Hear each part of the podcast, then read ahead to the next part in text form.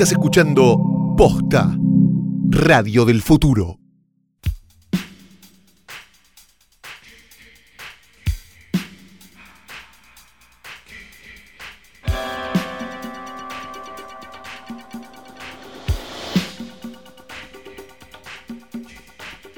Buenos días, buenas tardes, buenas noches o lo que sea que coincida con el momento exacto, preciso en el que le diste play a esto, que es un nuevo episodio de Hoy Tras Noche. Temporada, será episodio... Mi nombre es Fiorella Sargenti. Y el mío es Ana María Muchnik.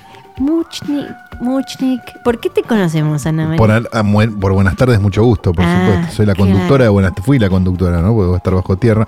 De Buenas tardes, mucho gusto. Ah, pues no, no quiero ni preguntar qué era exactamente. Buenas tardes. Era una un proto utilísima. Se Perfecto. cocinaba en la tele. Cosa de minas, ¿viste? Sí, sí, sí, no, Sí, claro. está. Sí, me acuerdo una vez que vi una receta para hacer eh, licor de co- como de dulce de leche, que era como mezclar alcohol con dulce leche y con leche y dejarlo no sé cuántos días. Bueno, sí. Y Bueno, yo- en esa época era muy popular el moonshine, ¿no? ¿Qué era eso? No. era la época del alcohol ilegal. Ah, Estoy haciendo un chiste ah, de alcohol ilegal. Hizo un chiste de alcohol ilegal, sí, Calvi. sí, que Flor está como de moda en. Palermo, ¿viste? Que ahora todo. Ah, sí, es verdad. que Es verdad. Si hubiera algún tipo de prohibición. Pero no vamos a hablar de recetas No, de no, no, no, utilísima de antaño, ¿no? No, no estamos en capacidad porque, Pues claro que no. porque tenemos un capitulazo hoy, realmente Tremendo. vamos a hablar de Te todo, no nos vamos a guardar absolutamente nada. y les vamos a contar todo lo que ustedes tienen que saber sobre la taquilla. ¿Está Todo. viva Ana María Muchnik? Está viva, le acá, Gracias, acá Nico. Nico se Gracias, acerca. Nico. Pido disculpas a la familia viva. de Ana María Muchnik. ¿Entendés? Pero en 1960 tenía el programa. Y bueno. Pero, Pero, ¿cómo puede ser? No me dan los números, negro. Pero- ¿De qué año es esa nota? para mí está viva. ¿No es la hija? Nada, está viva. Estás viva. Estás No acá. sé, me estás llama la atención. nosotros. Bueno, decíamos que Sí. tenemos un programa para todo el mundo, Claro para sí. todos los gustos, descontrol total. Descontrol. ¿Qué pasó? Siempre. Decime Hay todo. nueve para qué justo. Ah, claro, sí, porque la gente Sí. se la cuenta, hermano. 1960 fue hace 59 años. ¿Para qué va a ser la cuenta? Bien. Pero no me, no me dan los números. Pero, de- pero puede ser, ¿por qué no? Mi abuela está viva y en Pero tu abuela 60 tiene, es más joven que mi viejo, no tiene nada que ver. Pero que en el 60 ya era una señora grande. No, era una señora joven, pero en 1960 era una señora joven. No me cierran. no. Ah, sí, me cierran los Sí, números. claro. Ah, tiene la edad de mi viejo, está bien. Claro. No, no es tan grave. Pero. Bueno, pasado Ah, este momento de sí. Alzheimer, decimos que Flor no ha traído Sí, este escritorio al pedo porque menos sobre mal. él descansa, qué sé yo qué, de Daniel Tiner, Sí. ya a esta altura. Nos lo pidieron para la nueva temporada de Stranger Things, no lo dimos. No lo dimos. este, un eh, montículo sí. de Daniel Tiner. Parece que hubo corderito ahí, Sí. pero no estamos seguros. Y, visto así, parece un corderito, pero cocinado. Está también el retrato de este, con y sin perspectiva de género, de la querida Rita Hayward. El logo bordado de trasnoche por una oyente que nos dijeron que no estaba más entre nosotros porque no, nos, no porque había muerto, sino No. porque ahora van a hacer un chiste de, ah, dijo que se murió la del No. bordado. No, no, no estoy diciendo eso. Eh, Simplemente decían que no estábamos entre nosotros porque yo había hecho un chiste que la verdad que nunca hice ni recuerdo haberlo hecho. Y si se me ocurre un buen chiste de bordado, lo voy a hacer porque no me lo voy a guardar por ustedes, hijos de puta. Claro que no. Y junto a él, la imagen de un hombre nacido en Estados Unidos, no queda muy claro cuándo porque no hay fecha, y todavía vivo, creo yo, llamado Nicodermo Oliverio. Eso no puede ser un nombre real. Nicodemo Oliverio, este, más conocido como Nicholas Jane John, Ahora sí. Sí. Claro. Es un guionista norteamericano. Es un guionista norteamericano que tiene una carrera bastante extraña porque prácticamente, creo que no prácticamente, creo que en su totalidad, la totalidad de su carrera fue para un solo director. Es un guionista que solo escribió las películas de un director que prácticamente solo dirigió guiones de él. Ay, tenían una relación como intimísima. Intimísima porque habían sido compañeros de la secundaria. Mmm, ok. A Nicolas St. John o a Nicodemo Oliverio, en realidad lo que le pasó fue que le tocó ser compañero de la secundaria de Abel Ferrara. Sí. Quizás uno de los directores más cruzados sobre la faz de la Me tierra. gusta el concepto de cruzado. Cruzado, sí, Cruzado es bueno. Hace películas que son difíciles, le gusta mucho la falopa y un montón de cosas. Lo interesante es que funcionan como una. funcionaron y funcionan, creo, al día de hoy, como una dupla bastante extraña, porque vos pensás que a Ferrara es como ser amigo del Piti, ¿no? Claro. Pero con la capacidad de filmar. digamos. Ah, Ferrara es un Piti con la capacidad de filmar y con un poco de autoprotección como para no ir a balear a uno en la calle. Sí. Por lo demás, es medio lo mismo. Porque viste que la gente. ¿Qué espaciadas las películas de Ferrara? Y sí, maestro. Eh, ¿Qué sí, querés? claro. Bueno, este, empezaron ambos dirigiendo, escribiendo una película porno en realidad, en 1978, cuando fue el, el- el auge del, del porno, que tenía un título hermoso, que se llamaba The Nine Lives of a Wet Pussy, ¿no? que sería las nueve vidas de una gatita mojada, por decirlo de una manera fina, pero en realidad están diciendo otra cosa, porque era un doble sentido. Ah, claro, sí, sí, lo agarro, lo agarro. Y ahí al toque escribí- le escribió Thriller Killer a Bien, Ferrara. Una película muy, Muy linda, sereno, muy tranquila. Miss 45, Ángel de Venganza, una Sí. película que hemos recomendado acá alguna vez. Y después escribió, no sé, Body Snatchers, The Addiction, Miss 47, bueno, Miss 45 ya lo dijimos, este, El Rey de Nueva York y demás.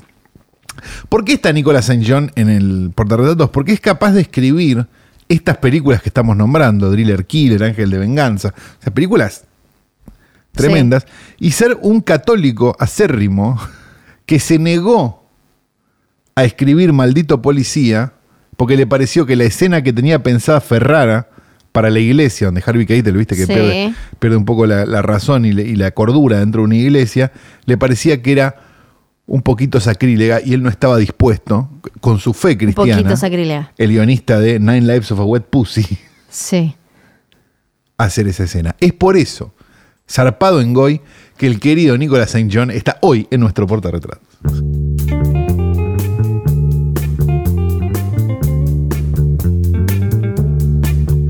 Ahora sí, vamos a la cartelera, a la más candente Ah, por Dios. actualidad, porque Cartelerita. tenemos, sí, vamos a hablar de dos. Cuatro Igual. hay. Sí, hay cuatro, pero Cuatro. yo vi dos. ¿Tendrá que ver con que está la este, Vacaciones de vacaciones invierno. Está Avengers que volvió, Sí. ¿no? Y teníamos Toy Story, las mascotas. Para los que nos están escuchando desde otro país, en, por lo menos en Argentina, en las vacaciones de invierno, todo es de pibitos. Men in Black Internacional. Sí. Arre.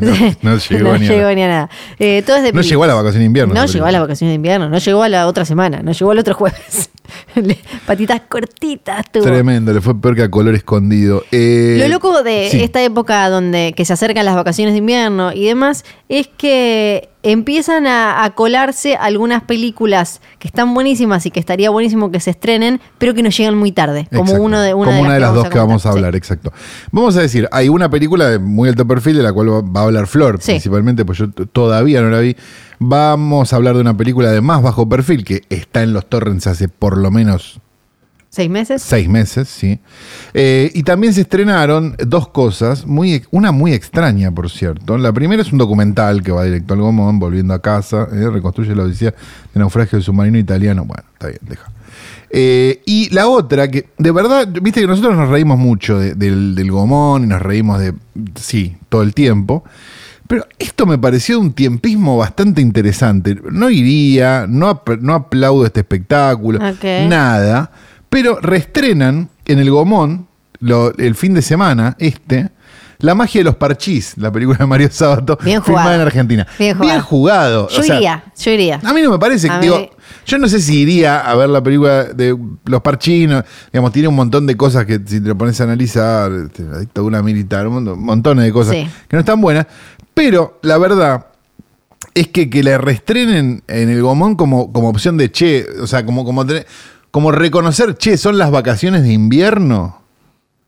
Una cartelera que jamás se hizo eco de nada que tuviera Que- ver con nada de la realidad. Que me, parece copa, que está sí. bueno. Me- que se sube además a como, bueno, Netflix sacó un documental de, de Parchís, la gente se acordó de quiénes eran Claro. los Parchís, me subo a esa, me o sea, en una semana lo hicieron, no está mal. sí, sí. Digo, vos pensá lo que son esos tiempos. Que en una semana lo hayan hecho, a mí me parece como que, por lo menos decir, bueno, qué sé yo. Hablando del Gomón, de paso eh, recomendamos que eh, Seba de Caro está arrancando Ah, una sí, sí, sociedad sí. secreta del cine. Sí, Los se va de viernes, caro in drag, ¿no? Sí. In full drag. Sí, los viernes en la trasnoche en el, en el Gomón que tiene entradas muy accesibles, incluso podés comprar como todo el ciclo, dijo Seba o algo así, te sale Sí, más exacto. barato. Y tiene, tiene un montón de presencias, fuertes se- presencias también. Van a pasar música eh, El que- antes. Sí, el querido, el querido Zurita el DJ, sí. Además va a estar Seba charlando siempre con alguien que va a estar presentando la película. Arranca este viernes con Invasión. Y seguramente también enojándose con algún espectador. Siempre. Entonces hay que ir solo por si se enoja. Sí. Y, si no se enoja, tenemos que ir a hacerlo enojar. Y si uno tiene un amigo que sabe que, que- que es papelonero, que en algún momento va a decir, se va a levantar y va a decir, Capo Seba, te escucho en perro, se le va a pedir como contar la Claro. de, eh, cómo es la de no sé qué en Inglaterra, Háganlo. Háganlo, por favor, llévenlo, Sí, llévenlo. háganlo. Un beso, Seba. Sí, un beso grande. Este, dicho esto. ¿qué más hay en la No, cartelera? eso, eso es todo. Sí, eso. Tenemos los dos estrenos de los que vamos a hablar, porque la verdad, está, qué bien. La mitad, vimos la mitad de los estrenos. Sí, impresionante, impresionante. Vamos, cuatro. arranquemos con la, la pequeñita, la, Ah, bueno, la gemita que bueno. aparece ahí eh, medio de casualidad, que en inglés se llama Mid-90s, en español le pusieron en los 90. No me parece una mala traducción. No, creo igual, no, tengo que chequear, pero me parece que le pusieron en los 90s, ahí ya no. Ah, ya es ahí medio ya bobo. está, ahí ya pero bueno, acá está el problemas. mid-90s, pero bueno, que Pero es en un inglés. anglicismo, claro. Claro. El 90s es un anglicismo. Exacto, realidad, que claro. no- no es- en Que realidad no está bien. es, eh, Como decir cometer suicidio. Sí, sí, sí. que No, no, no estaría, no estaría No. del todo bien. Pero mm, eh, es una película, la primera película dirigida por Jonah Hill. Sí. Que eh, también es un guion de él, un guion, ¿cómo es que se llama? Un eh, eh, spec script, una cosa Sí, un spec script, Ahí sí. está, es medio un trabalenguas. Que vendría a ser en español, es un Una guion idea, un guion, claro, que lo, que lo, que lo tratan de vender por algún lado. Que es algo que se te ocurrió a vos de golpe que nadie te pidió, Exacto, básicamente. exactamente. Que Vos lo escribís y le, le se lo das a un agente, no sé, bueno, en lugares donde hay agentes y hay gente interesada en hacer películas, ¿no? Sí. Este, y el tipo lo mueve y de repente le consigue un director o, como terminó pasando acá, consiguieron que la dirija él por, supongo, menos presupuesto del que hubiera sido si le ponían Claro, un director. Claro. Me imagino. Tampoco es una película tan ambiciosa. No, lo que tienen este tipo de, de guiones que, lleva, que llegan a, a hacer película es que en general por lo menos parten o, de una idea, de unas ganas de contar algo, a diferencia de otras veces en las que puede salir bien la película, pero es más pedido tipo un mandado como a tal guionista le pidieron que hiciera una de terror, que hiciera una comedia romántica o, o lo que sea, o directamente una película para un actor. Acá fue, fueron las puras ganas de Jonah Hill de contar una historia como esta y se puso a dirigirla. Él no aparece, eso también me copa. Sí. Eh, él no, no, no, no, no tiene un cameo, nada. Estamos en Los Ángeles, creo que es Venice, ¿no? Venice Beach o por ahí. Te- No, No no, lo puedo. No me parece que no, no sé si es Venice Beach.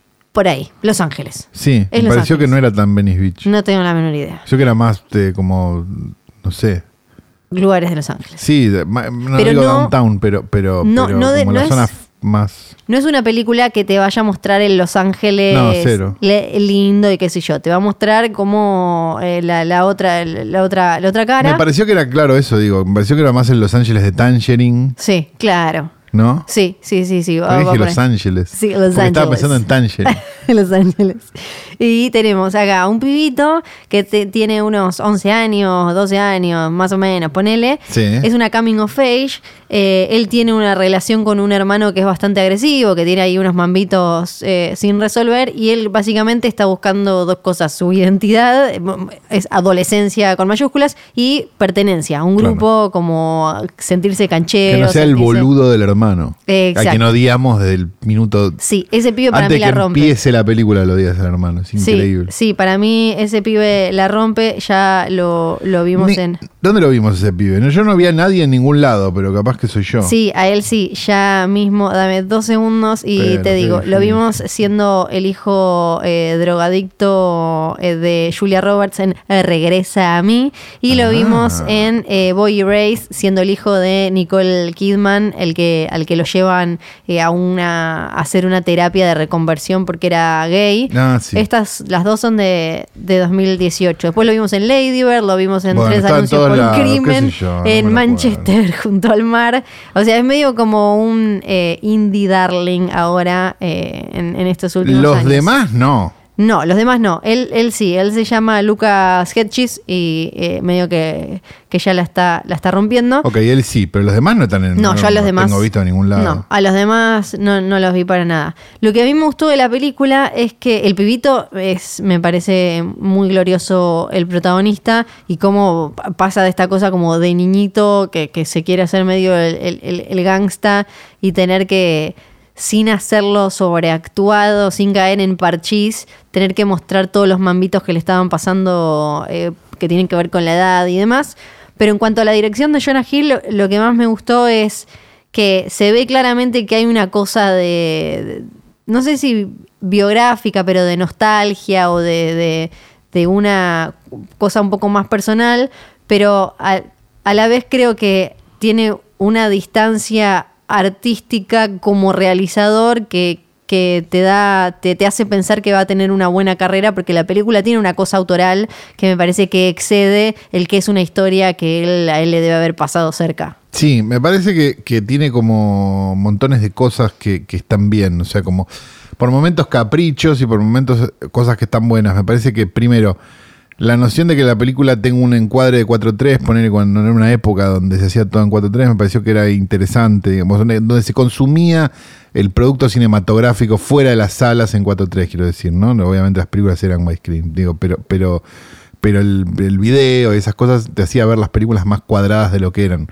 Eso me gusta, me gusta la noción de que, de que este, este fílmico, digo, se nota mucho la, la diferencia visual, digamos, y de cosas, y también como, como algo de austeridad de puesta, justamente por, por, el, por, el, por el fílmico y demás, que, que me gusta, que es un poco la austeridad de puesta que tenían las películas de los 90, ¿no?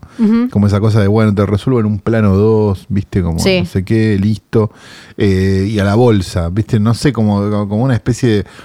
eh, las primeras de, de, de- de Linklater o las primeras de, de, de Soderbergh, digo, de esa época, de, son más de principios, de fines de los 80 igual, pero, pero se entiende, digo, como, como el, el indie sí. norteamericano, fines de los 80, principios de los 90, este, eso me parece que está bien retratado, me parece que le suma a la, a la anécdota y a, y al- y a la estética, además de que estén todos vestidos como en esa época.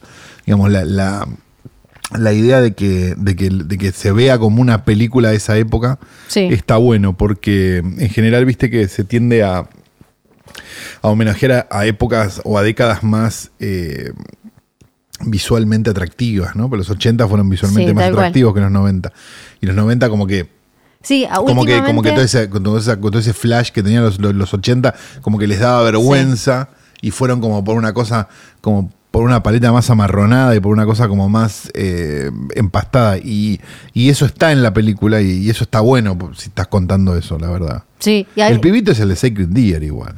ah, ¿es ese? Claro. Mirá. Eso es lo que, lo que. Porque hablábamos de los otros y Sí, me olvidé, eh, el, el estábamos con- pibito, el protagonista. Sí, el no me, protagonista no es me lo acordaba. No me lo acordaba el la que cara. le pasan cosas. Sí, sí, sí, sí, el que la pasa mal. Claro. El que está complicado. Eh, la banda de sonido es de Trent Reznor y Atticus Ross. Sí, que también está muy bien. Y es la, la banda de sonido original y después tiene canciones... eh, De esa época. Sí, claro, Pixies, Morrissey y Nirvana y bla. Tiene. Perdón. Ah, está adelante. no, adelante. que yo, la pondría, recién te ibas más para atrás y yo más cerca la pondría mm, eh, por, por- la energía, por lo que quiere contar, es eh, cerca de Florida Project. Para mí es como medio... Bueno, claro, sí. un- un- sí, sí, sí, sí. o sí. sea, ti- tienen Lo que ver con pasa- el mismo, para mí, eh, como con el mismo rompecabezas del mismo universo que te quieren mostrar. Sí, lo que pasa es que Florida Project igual es una película visualmente Sí. mucho más eh, como, épica, digamos. con Sí. Los colores y las cosas y no sé qué, que acá no están. No, no, no. O sea, no, acá es como claro. una, esa tonalidad chota que tenían los 90,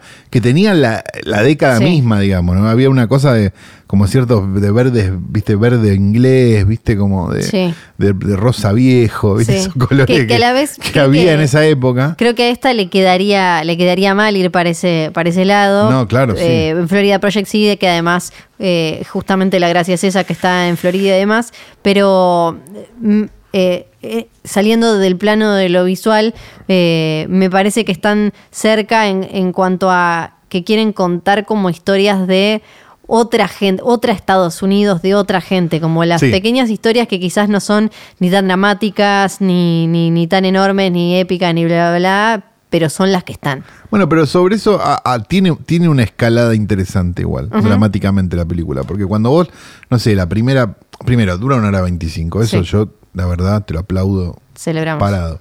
Eh, dos, me parece que también los primeros 20 minutos quizás vos decís, bueno, ¿dónde está yendo? Ya la vimos esta película, viste como, "Ay, no sé no sé cuándo. Y cuando empieza a meterse de verdad en, en la vida de y, y a, y a- y a desarrollar cierto drama, la película me parece que toma riesgos Sí, digamos, tiene como, o sea, sobre todo el, el- el tercer, digamos, el tercer tercio, por decirlo de alguna manera. Este, me parece que en la película pasan cosas que no te digo que son sorprendentes, ni mucho menos, pero, pero que son lindas, digamos. Me parece que, no sé si la, la gente ya la debe haber visto, ¿no? Digo, si no, bueno, Si spoiler. no, paren y la van a ver y después vuelven. Desde que el pibe se tira al techo, Sí, para mí es otra película. sí. O sea, él es otro personaje, obviamente, Sí. y, para, y a partir de ahí es otra película que se venía como empantanando y de repente este, se convirtió en algo bastante, bastante interesante. Me, me pareció como, me sorprendió eso, como que había perdido el, y de repente... Eh, Ahora lo que queremos es que estas se tiene, estrenen. perdón, una boludez Sí. total. Tiene igual todos los lugares comunes, ¿no? La madre que Sí. no quiere que su hijo se junte con esta chusma, la madre que termina apoyando a esta chusma, el hermano que termina. O sea, digo, sí, es una película, va a pasar todo eso. Pero, mm, pero a la vez me parece que tiene dos o tres cosas que, que- que están buenas. Perdón. Sí, se estrenó en, en Estados Unidos en octubre de 2018. Es de. Hace un A- año, Es de, básicamente. Es de A24 y eh, costó, quería ver, tiene 85 minutos y estaba viendo a ver si encontraba el presupuesto. Eh, pero bueno, es esas. Son esas películas que no- nos, en- nos encanta que eh, aparezcan, pero tienen que llegar un poquito antes. Sí, uno debería igual tener ese acto de fe con el cine que no terminamos de entender muy bien por qué deberíamos tenerlo si es un negocio de otros, pero, pero que de ir igual, ¿no? Sí, como para. Porque claro, es. Porque también es un arma de doble filo, porque si yo digo, che, no, el Sí. torre, no sé qué, está bien, estamos todos de acuerdo. Eh, Pero es lo que vez, ellos usan de excusa. Eso es lo que van a usar de excusa después para no, para, exacto, para Sí. no, para no traer nunca más una película así. Es un juego en el que siempre, de alguna manera, siempre pe- perdemos, porque, y un poco pierden ellos, un poquito pierden ellos también, muy ¿Pero quién la levemente. estrena? ¿Estrena un independiente o la estrena una grande? Es No, ya te digo, sé. no, una independiente no. Me parece que es Diamond, pero no quiero. Ah, bueno, no, es un independiente, digamos. Sí, bueno, pero. No, no, no, pero no es, no es la independiente esta que compra barato y después te quieres No, no, creer no. que No, te corre ahora- por izquierda porque la viste por torres. No, eso no. Ahora te, te digo quién, quién la trae acá, pero po- porque siempre es medio lo mismo, es como ellos dicen, las estrenamos y no las van a ver, el público que la estaba esperando, que tenía ganas de verla desde que se arrancó, se anunció y demás, ya la vio, y entonces como vos me la estrenaste tarde, vos no me la vas a ver y no salimos más de esa. Claro, exacto. Estamos, terminamos en la grieta de, la distribución cinematográfica, que es esa justamente. Sí. ¿no? eh, Que si ya me clavé con una de Sam Raimi, no voy a traer otra de Sam Raimi. Ahí quedamos. Casi no se estrena Noche Alucinante por eso, ¿no? Y la otra película, bueno, yo todavía no la vi. Y Flor, adelante, Fiore Sargenti. Hola, ¿qué tal? Es El Rey León. ¡Oh, el Rey León! Una nueva versión. Oh. Tenemos a Disney que ahora representa el 35% de eh, la taquilla de Alamundo. Esto es un dato real. Que Es poco está para en ellos, esta, ¿no? está en esta de hacer nuevas versiones de sus clásicos. Pero esta tiene una nota al pie, un asterisco, porque se venía hablando de El Rey León 2019 como live action, o sea, de actores de carne y hueso. Claro. Pero no, es una película animada, solo que animada con técnicas que tenemos hoy que obviamente en 1994 no había. Claro. A diferencia de incluso de- del libro de la selva, dirigida también por John Favreau, en la que tenías un pibito de carne y hueso y además habían usado algo de captura de movimiento y demás. Esta no, esta es hiperrealista, es como fotorrealista eh, y también a diferencia obviamente de Aladdin, La Bella y la Bestia, ahora que están haciendo La Sirenita y demás, Mulan, que eh, sí iban a ser películas tradicionales de, de carne y hueso. Para mí, ahora después hablamos de si, si tenía que existir, si había que contar de nuevo la historia del Rey León y qué sé yo, pero desde lo técnico es el, el- paso más grande desde Avatar. ¿Te acuerdas cuando en 2009 Avatar, apareció Avatar y la historia era una garcha, pero uno la veía y decía, no vimos algo así en pantalla grande? Sí, o sea, no, ese 3D claro, no sí, lo habíamos sí. visto. Qué mierda esto, pero qué bien se ve. Exacto, como ¿qué es eso? Quiero tocar esa hoja, pero me, o sea, ojalá se mueran todos porque no me importan las personas. Exacto. Como tener sida, pero en el cine. Sí. Sí. bueno, tal cual. Eh, no es que el Rey León eh, sea igual, No es que esté mal tener sida. pero sí claramente estás, cuando, cuando lo ves, decís, no habíamos visto algo así antes. Esto es, para mí, en ese sentido tenemos Avatar. Después, eh, el- las del planeta de los simios también avanzaron un montón eh, un mezclando. bíblico también. Pero no, las nuevas, del, la- No, no veo las vi. Ah, no las nuevas son no buenísimas. Que eh, también, usando captura de movimiento con un montón de, de técnicas, hicieron una cosa de locos. Después vino el libro de la selva, que también eh, era, era algo súper novedoso, pero esto es, es como un documental. Es como si en Nat Geo hubieran dejado una cámara. Es en el Our Planet, medio pero de- con guion. Exacto, viste que Ok. Igual en los documentales esos le inventan una Sí, como, meten ahí una viene historia. Pepito León. Bueno, Sí. es algo así, eso es lo que acá hablan. Pero incluso es tan loco porque ellos querían, eh, John Favreau, eh, el, el director también de, de cosas como Chef, Elf, no me acuerdo. Tiene, Elf, sí. Elf y y, Chef en- y también. en los 90 tiene una que ya te la voy a decir que Él es actor también. Él es actor, Gran actor de comedia, por cierto. Estaba Sí. en Swingers, una comedia Sí, fabulosa. es verdad, tal cual. Eh, y luego también lo pueden conocer por ser uno de los novios de Mónica en Friends. Claro. Y ahora está en las de Avengers, también en, en las de Marvel, también dirigió Iron Man 1 y 2. Bueno, el chabón tiene como una carrera, ahora tiene un, un show de comida en Netflix. y Él hace demás. de todo. Él te hace de todo, él te maneja de todo. Él dirigió Satura también, una película que ya te decía la crítica desde, desde el título, ¿no? Porque ah, te satura. Hilarante, Sí. Calo vino- Bueno, no estuvo tan mal, boludo, la verdad. Calo vino Por con ser todo. jueves a la tarde. ¿eh? Sí, sí, es impresionante. Eh, que él, él lo que quería hacer era eh, esto, que, que- que fuera como un documental. Y eso se nota. Y mm, ahora les, les voy a. Lo, lo entrevisté en México, ahora puedo contar Ay, un poco lo de. entrevisté en Ya, México. ya lo entrevisté en México. Ahora Ah. puedo contar un poco de cómo fue que, que la hizo. Pero algunas de las críticas, eh, para mí, tienen. O sea, las entiendo y yo, yo sentí también como, no sé si es una frialdad o algo, quizás también en el ritmo, porque acostumbrados a, películas de Disney, sobre todo la, animación, donde todo está un poquito exagerado, es medio hiperbólico desde el dolor, la emoción, el amor y demás, los gestos, Ahora de golpe tenés a leones a los que le pasan cosas y el león cuando se está muriendo no pone cara como de "Ah", y abre toda la boca. Es. Un león muriendo o un león no llora, no le caen lágrimas. Bueno, pero esa es la técnica también, ¿no? O sea, la técnica excesiva también te aleja de la, del- de la Eh, humanidad. Exacto. De alguna manera. cl- claramente acá eh, Fabro tomó, eh, eligió, o sea, él, él tenía, podía ir por el camino de no humanizarlos del todo, pero tocar un poquito para que fuera un poco más cartoon, un poco más dibujito, o casarse de todo con este eh, realismo fotográfico, claramente fue por ese camino, que puede te- no sé si es que te aleja, eh, pero genera una distancia que antes no había. Eh, obviamente, además, hay elementos, sobre todo en los cuadros musicales, más eh, fantasiosos que acá no pueden estar. O sea, acá no aparece de la nada un algo o los Pero cocodrilos. hay cuadros musicales, sí. Hay cuadros musicales, pero son, son mucho más. es raro decirlo de, sobre leones cantando, pero mucho más realista. Ok. O claro. sea, son, eh, no sé, en eh, Quisiera ya ser el rey, que aparecían como unas plumas, qué sé yo, y era todo más medio eh, mu- musical de, de revista, ponele. No sucede eso, es el leoncito dando vueltas cantando por ahí entre animales. Y eh, lo, que, lo que me gustó mucho es que están como ayornados los personajes según las, las nuevas voces. Está Beyoncé haciendo de Nala, está Donald Glover haciendo de Simba, está Seth Rogen y eh, Billy Eichner haciendo de Pumba y Timón, que para mí son lo, lo mejor de la película.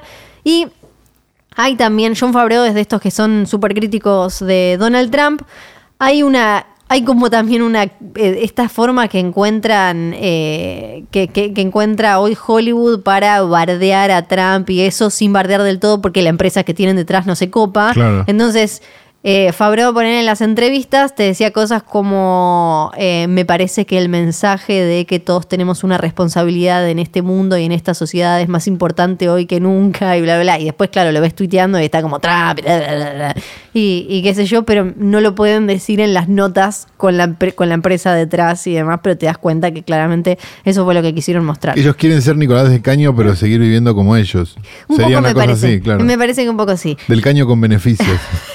y y cómo, eh, cómo elaboraron esta película y por qué es animación y no live action. ¿Por qué, Flor? La primera parte la hicieron como una película animada tradicional, o sea, eh, animadores dibujando y demás, viendo los animales. Eh, cuando tenían que pasar a la, a la segunda etapa, como entró, digamos, un equipo como de, de- de película live action con actores, pero usaron eh, la tecnología de realidad virtual y ellos se metían en la escena, digamos, el director de fotografía, por ejemplo, y, ahí es cuando iban montando la película y definiendo. Y después, en cuanto a los animales, como no querían hacer esto de humanizarlos, hicieron? Los pusieron a los actores a leer los diálogos, a leer los guiones como una especie de obra de teatro. Eso lo filmaron y después los animadores traducían esas emociones, o sea, iban a buscar ponerle, bueno, acá el chabón está ansioso, el, el actor. Iban y se fijaban, buscaban esa misma, eh, esa misma emoción en un león. Entonces, no Buscaban que- León ansioso en, la- en la- en el en la- GIF de- del Sí. teclado de, de Tal cual, Facebook. tal cual. Y a partir de ahí generaban, eh, ge- generaban cómo, cómo se iba a ver esa emoción en la pantalla. Eso es para mí ese, ese realismo, ese laburo artesanal que hicieron esos animadores, lo que a algunos los puede alejar porque no, no es eh, tan exagerado y tan caricaturesco como lo que estamos acostumbrados. Bien. A mí me parece que eh, re- recontra vale la pena ir a verla al cine, eh, te puede gustar o no, pero vas a ver algo que es eh, distinto. Y, eh, eh, ah, y bueno, igual eh, Disney, como decía recién, 35% de, de la taquilla. Algo que me causa gracia, escuchando mucho con. Ya me agota, estoy agotada yo de la nostalgia y los millennials diciendo como, esta es mi infancia, rompieron mi infancia que muchos flashean como que Disney siempre fue así de grande y de genio, capo, No es tu total. infancia porque tendrías treinta y pico de años ahora y tenés veintipico, así que no es tu infancia. Bueno, aunque sea, aunque sea mi infancia, El Rey León es mi infancia. No, digo de, de los, que, los que se quejan en general tienen 21. No, Es pero- como, no, tu infancia fue nada. no.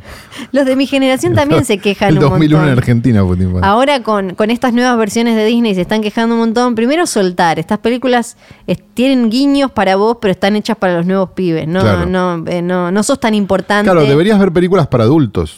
Sí, no Sí, sos, lo es sos. como no, no- no- no sos tan importante eh, como para que toda la industria se mueva eh, para vos, pero también esta cosa de, de- de pensar que Disney siempre fue enorme. Y yo acá me, me pongo medio abuelo Simpson, pero yo me acuerdo cuando Disney no era el rey de todo. Si bien yo crecí con el renacimiento de Disney, Sí. que creo que algunos no saben que se llamó el renacimiento de Disney del 89 al 99, porque después volvió a caer. Estoy hablando de las películas animadas, de los clásicos de Disney.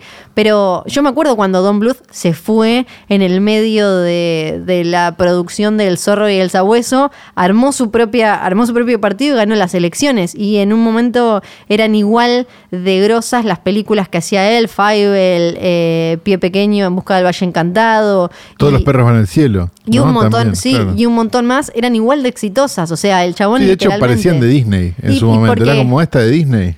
Claro, tal cual, la, la gente se las confundía, pero porque él trabajaba para Disney, él tenía, eh, eh, el tipo tenía una visión eh, y un talento que, que, que super iban y no sé qué pasó ahí, pasaron cosas. Sí, bueno. Se fue y, eh, y armó, armó su propia, su propia compañía. En 1989 arranca el renacimiento de Disney después de tener unos años, sobre todo 80 y también 70 con películas a las que no le iba bien. No, claro. Sin rumbo, escándalos detrás y demás. Después tuvimos la seguidilla. Esa es la época que agarré yo, pues lo que yo vi Claro. en general fueron las, este, las clásicas clásicas, Sí. que en esa época no había tanto problema para verlas. Sí. Te las mostraban y después mucho live action medio malo.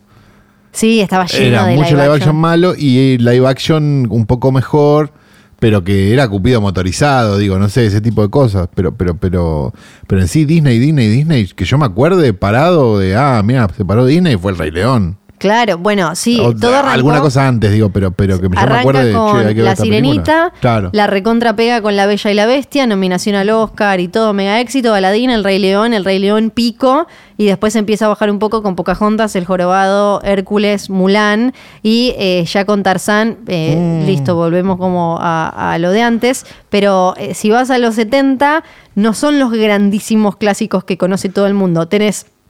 Robin Hood, Winnie Pooh, que Winnie Pooh sí como personaje, pero la película No, claro. extra de Winnie Pooh no, eh, Bernardo y Bianca, El No. zorro y el sabueso, Claro. El caldero eh, negro, El gran detective ratón, o no me acuerdo cómo se Ah, llamó sí, claro. eh, acá, Oliver y su pandilla, o sea, la, la- la sirenita lo salvó. Eso también me, me parece interesante cómo Disney medio que edita el propio recuerdo y es, a nosotros siempre nos fue súper no, bien. te fue como el orto mucho tiempo. Y después, ni hablar si vas a si vas después del 99, también aparecen como dinosaurio, Atlantis, el planeta del tesoro, cosas Las que tenía borradas directamente. Tierra de osos, viste que mm, vacas vaqueras, Ay, para ay, Little, la familia del futuro, que no eh, tampoco quedaron en la historia básicamente hasta que llegó Enredados en 2010.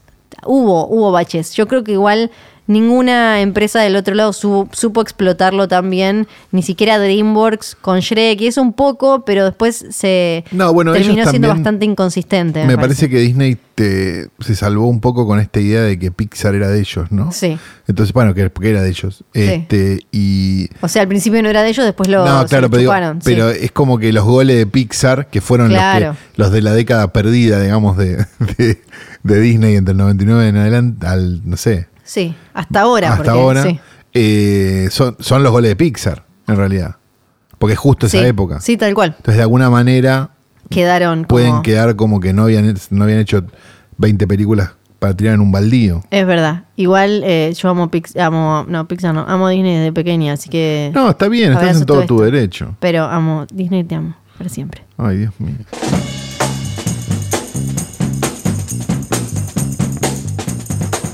Informa tierradelfuego.gov.ar, esto es del año pasado, igual, el domingo 9 de diciembre, en el partido entre Racing y San Martín de San Juan, fecha 15 de la Superliga, se hizo el banderín que entregaron las artistas de Tierra del Fuego, Lucía Flores y Nela Setsek, en el marco del concurso Banderín Cultural organizado por el Área Cultural de Racing Club junto a la Secretaría de Cultura de Tierra del Fuego y la Secretaría de Representación Oficial del Gobierno de Buenos Aires. El arte fueguino flameó en el mástil del famoso cilindro de Avellaneda, dice acá, y un banderín flameando en el cilindro de Avellaneda es más famoso que Fiorella Sargent. Yo ya no sé qué hacer. ¿Un banderín? ¿Un banderín? Un banderín, un banderín. Está bien, no me molesta. Mira, están las artistas con, Con la, estatua, yo, con bueno. la estatua de Mostaza Merlo. Es, Hay una- que- es un fotón, ¿eh? Son de Racing igual, darles una alegría. Es un fotón. Es un fotón, es un fotón. Sí, sí, sí. eso Porque si vas a. Racing te sacás la foto con la estatua de Mostaza Merlo. ¿qué Sí, pero claro. Y con la bandera. Con los jugadores te vas a sacar. Sí, con la bandera de Tierra del Fuego que, Ah, re eh, futbolero, Calo. que diseñó la mamá de un amigo. Le mando un beso Ah, bueno, a Tere. Todo queda en familia. Un beso grande. mandamos un beso grande. Hoy vamos a hablar en Los Caprichos de Flor Sí. de otro gran artista caído en desgracia. Ah, bueno. Porque- Yo sé de quién vas a hablar. ¿no? Me parece que gran artista. Sí, no, lo de caído en desgracia, eso está Sí, eso seguro. sí. seguro. Gran artista es muy discutible. No, podemos decir muy querido en una época. Famoso un año. No, Caído en desgracia. No, cinco años. Cinco Sí, años. yo creo que no sí. ahora vamos a hablar. ¿De quién estoy hablando? De Edward Furlong, que vuelve a ser eh, noticia. Porque ahora en la Comic Con de San Diego anunciaron eh, que va a ser de, va a volver a ser de John Connor en esta nueva Terminator, en Terminator Dark Fate. No me importa cómo, no tengo la mierda idea de nada, no me gusta Terminator. O sea que la noticia. Estás loca. La noticia es. Eh, Edward Furlock se pone los dientes.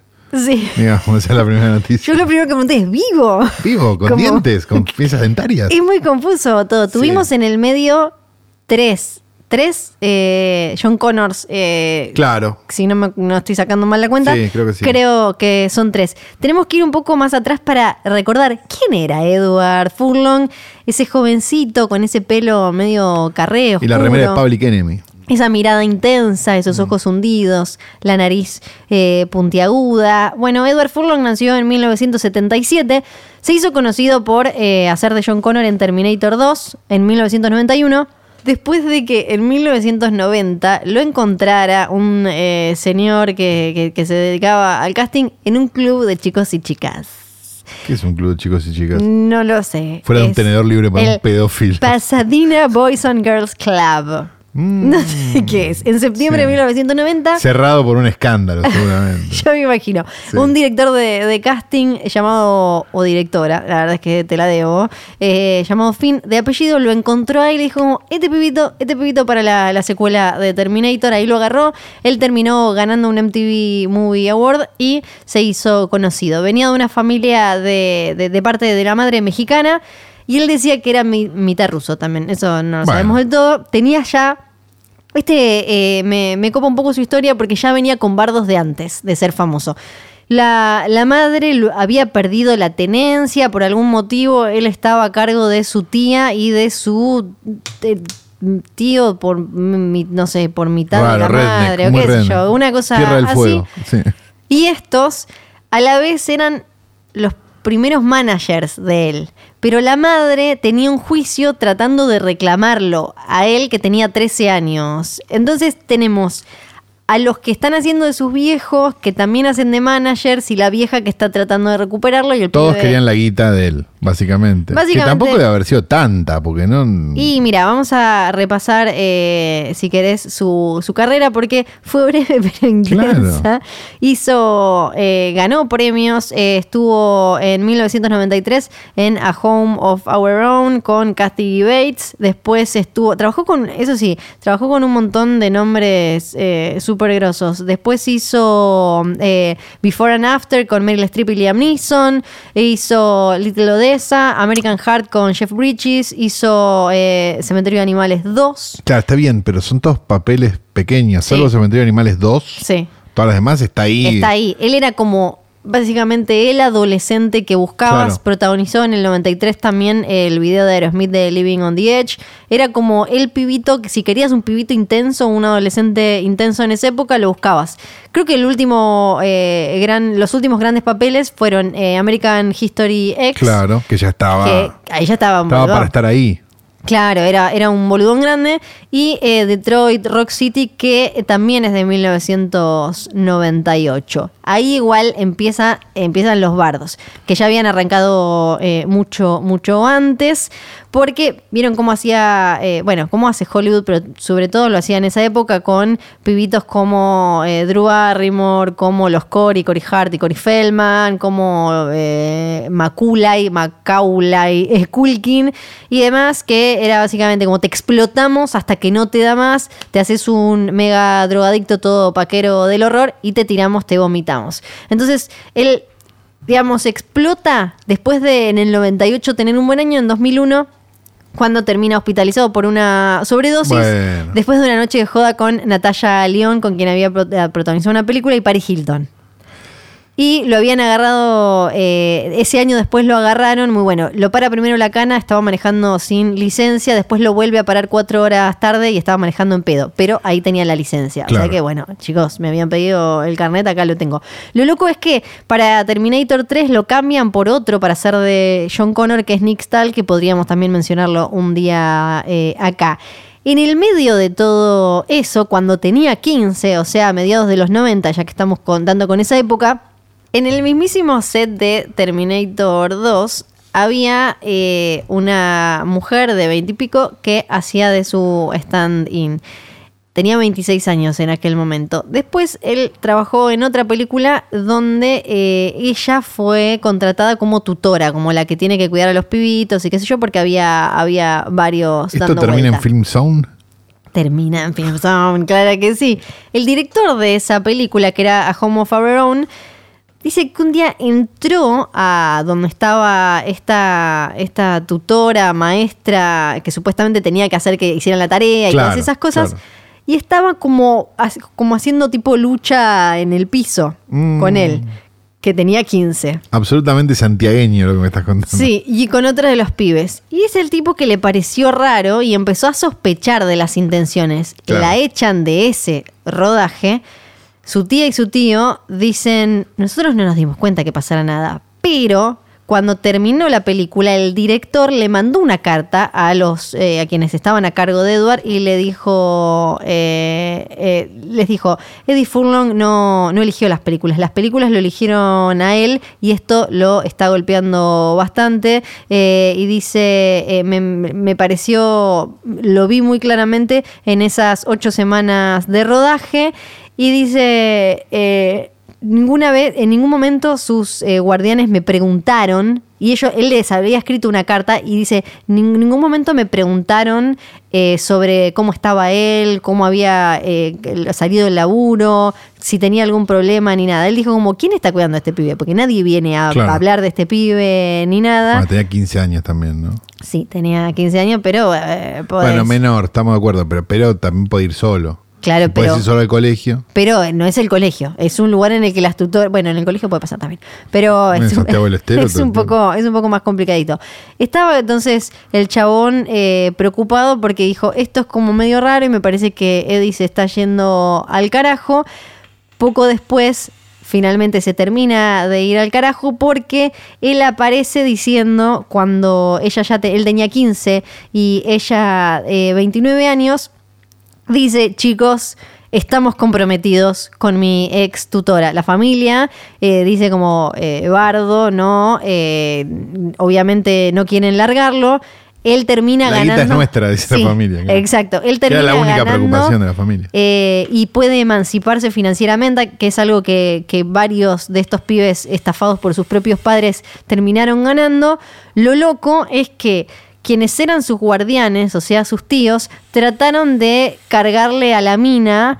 eh, abuso de menores y todo esto porque eh, él era menor y ella era mayor, pero le salió como el culo porque ella dijo, ah, sí, y yo le caigo a él por ser físicamente abusivo, por ser un hombre golpeador, violencia doméstica, qué sé yo, y al final también, eh, eh, también le quería sacar más guita a él porque dijo, yo te trabajé de manager y vos no me pagaste. O sea que salió como todo como el orto. Y ahí fue cuando oficialmente la imagen de chico malo terminó convirtiéndose en eh, algo más y pasó a ser un chico malo. A partir de ahí es todo para abajo y como les dije, en 2001 terminó desapareciendo. Después pasó a pesar 8.000 kilos. Es muy famosa una foto de él con una remera con y manchas de salsa y una bolsa del supermercado. Sí, la bolsa de coto, ahí anda con la bolsa de coto por todos lados. Eh, exacto, pero ahora parece que eh, lo bañaron, abajo de peso. Hay fotos de este año donde está más flaquito Bien. y de alguna manera llegó al set de la nueva película de Terminator y lo vamos a volver a ver en el cine.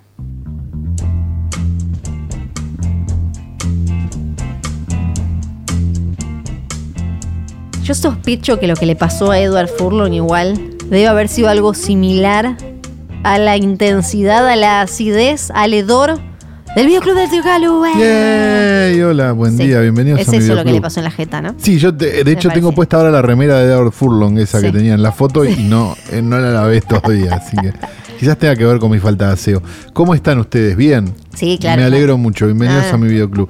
Vamos a recomendar una película, quizás vieja para algunos, quizás algunos no llegaron nunca a la filmografía de este hombre, y si no han llegado nunca a la filmografía de este hombre, deberían llegar ya mismo, porque es una, una de las grandes maravillas de la historia del cine. Bien. Estamos hablando de Jacques Tati. Jacques Tati es un director, fran- fue, mejor dicho, un director francés. Este sí murió, murió. Murió, murió, sí, en los Sí, sí, murió, 80. murió. Este, que tiene una serie de películas, no tiene tampoco tantísimas películas, tiene, creo que, creo que son siete películas, una cosa así, si no me equivoco, este, o seis, seis o siete películas, este, mm, que son todas de una destreza visual maravillosa. O sea, si ustedes tienen que, por ejemplo, no sé, esto, esto va especialmente dirigido a los que, a los que se ponen cinéfilo en, el, en la bio de Twitter y ponen Scorsese, Wes Anderson y no vieron nada para atrás. Les recomiendo que vean a Tati. No, no, lo digo, lo digo porque, porque es un problema clásico. Este, les recomiendo que vean a Tati, porque Tati es el, es el padre de Wes Anderson. Pero Claro. el padre, digo, un padre incestuoso de Wes Anderson, porque le hace el amor a su obra, realmente, si uno lo Era piensa necesario. de una manera este, así. Vamos a recomendar una, una de las que ustedes pueden ver. Pueden ver cualquier película de Sí. Tati, son Pero ¿por dónde todas arranco? maravillosos.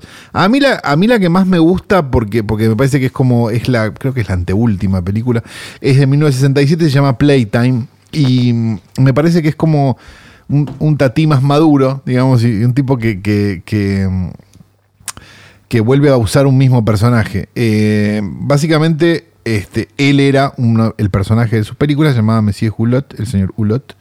Y el señor Hulot siempre se metía en una serie de enredos en, en sus películas y demás. En este caso, él está buscando a alguien en un edificio parisino de oficinas, este, de estos como ultramoderno para el momento. Y empieza como a, a- a- vagar un poco por el edificio, un poco por la ciudad y demás, como en la modernidad de, de fines de los 60.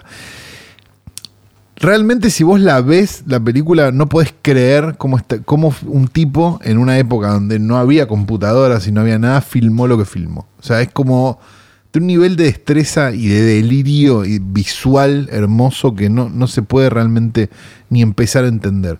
Así que si tienen ganas de, de entender por qué Wes Anderson siempre la va a tener adentro, vean Playtime de Jack Tati y métanse en la filmografía de Tati y descubran algo que, amigos, es increíble. Todo muy físico salió hoy, ¿no? Sí. Como meterse adentro. Meterse como- adentro de Wes Anderson. Sí. Bueno, eh, ya está, ya podemos cerrar entonces. Podemos cerrar Sí. esto porque la verdad Pero que tenemos ya que no- decir un montón de cosas. Sí, tenemos que decir un montón de cosas. La primera de ellas es que este programa fue grabado en Radio en Casa, radioencasa.com, Johnny, Nico, Nico y John, dos personas llenas de amor para darte y este, entregarte y meterte. Eh, dicho esto, pues, ustedes pueden acceder rápidamente, más a Nico John, vamos a decirlo, si se meten en radioencasa.com y este, llegan a un acuerdo con ellos y pueden grabar aquí, en este lugar Sí. fantástico. Al cual todas las semanas se le agrega un muñeco y no Sí. sabemos cuál es porque ya perdimos la cuenta. Dicen que falta uno y se suma otro y que hay que adivinar cuál es cuál. Es como en la joda de los que robaban muñecos de. muñecos de- enanos de jardín, ¿no? Y O, mandaban cela- la foto. o- o saleros en lo de Mirta. Claro, sale los Sí. de Mirta, muy común. Sí, sí. Muy, muy común. Este, dicho esto, también decimos que este programa fue editado por el querido Nacho Garteche. Un beso grande, Beso Nacho. para Nacho. Una persona hermosa, realmente. Eh, tenemos también que decir eh, Bebe Sanso, porque Bebe es una Sanso. obligación contractual. Estamos en los. eh, Vacaciones en- de invierno, perdón, post offline. Eh, para, para, para, no, pero Ah. para una cosa con Bebe, una cosa importante. Ah, Estamos en, una serie de negociaciones con, con unos este, empresarios chinos para fabricar finalmente el muñeco de Bebe Sanso. Eh, Mm, hubo, después de varias discusiones Sí. este, con los empresarios chinos sobre cuál sería la escala del muñeco, finalmente decidimos hacerlo en tamaño natural porque la verdad que es lo mismo que hacerlo Sí. en escala. Y además, pues los chinos dijeron, ah, pero nos ahorramos un montón de plástico haciéndolo en tamaño natural. Qué pequeño que es. Y a partir de ahí es que estamos en este momento en la etapa de matricería y demás, porque queremos que tenga los ojitos claros que y queremos que esté bien armadito y la remerita de Queen y eso estamos como trabajándolo. Va a haber una opción para comprarlo con la motito también. ¿eh? Ah, va a venir con la bueno. motito y una serie de cosas. Este, va a haber una versión He-Man también, este, con el, con, con el Sí. arnés que a él le gusta usar por algunos días, no siempre. Este, y un montón de sorpresas más que no, vamos a ir develando Sí, a medida que, que- que avance la producción de esto, ¿no? Pero bueno, ya saben que este, para las fiestas quizás tengan este, para regalar el muñeco Falta, pero aguanten. de Sean fuertes, Sí, tienen que ser fuertes, chiquitos. Además, el post offline. Vacaciones de invierno, Sí. vos misma lo dijiste, el post offline, un espectáculo quizás más deprimente que el Circo de Moscú, algo que es casi imposible, pero, pero quizás lo han logrado. Este, el post offline, al igual que el Circo de Moscú, es un lugar del cual muchos de los que están en el escenario se escapan. Eh, todo esto se pueden seguir informando Sí. en posta.com. Com, como- .net también creo que es. Sí, sí, a, a veces .net, eh, claro que sí. Ya Es- estamos. Perdóname, Sí. no te quiero. No. Perdóname, me voy a permitir la corregirte, pero es información, posta.com.net. Es así la, la Ah, dirección. Con razón yo no podía entrar. Claro, vos tenés que escribir posta.com.net. Sí, perfecto. Listo, fabuloso. Eh, bárbaro, ahora, ahora sí, eh, dicho todo esto, nos podemos despedir. Mi nombre es Fiorella Sargenti. Ay, olvidé qué nombre había dicho al principio. Era la señora de... Ana María Muchner. Bueno,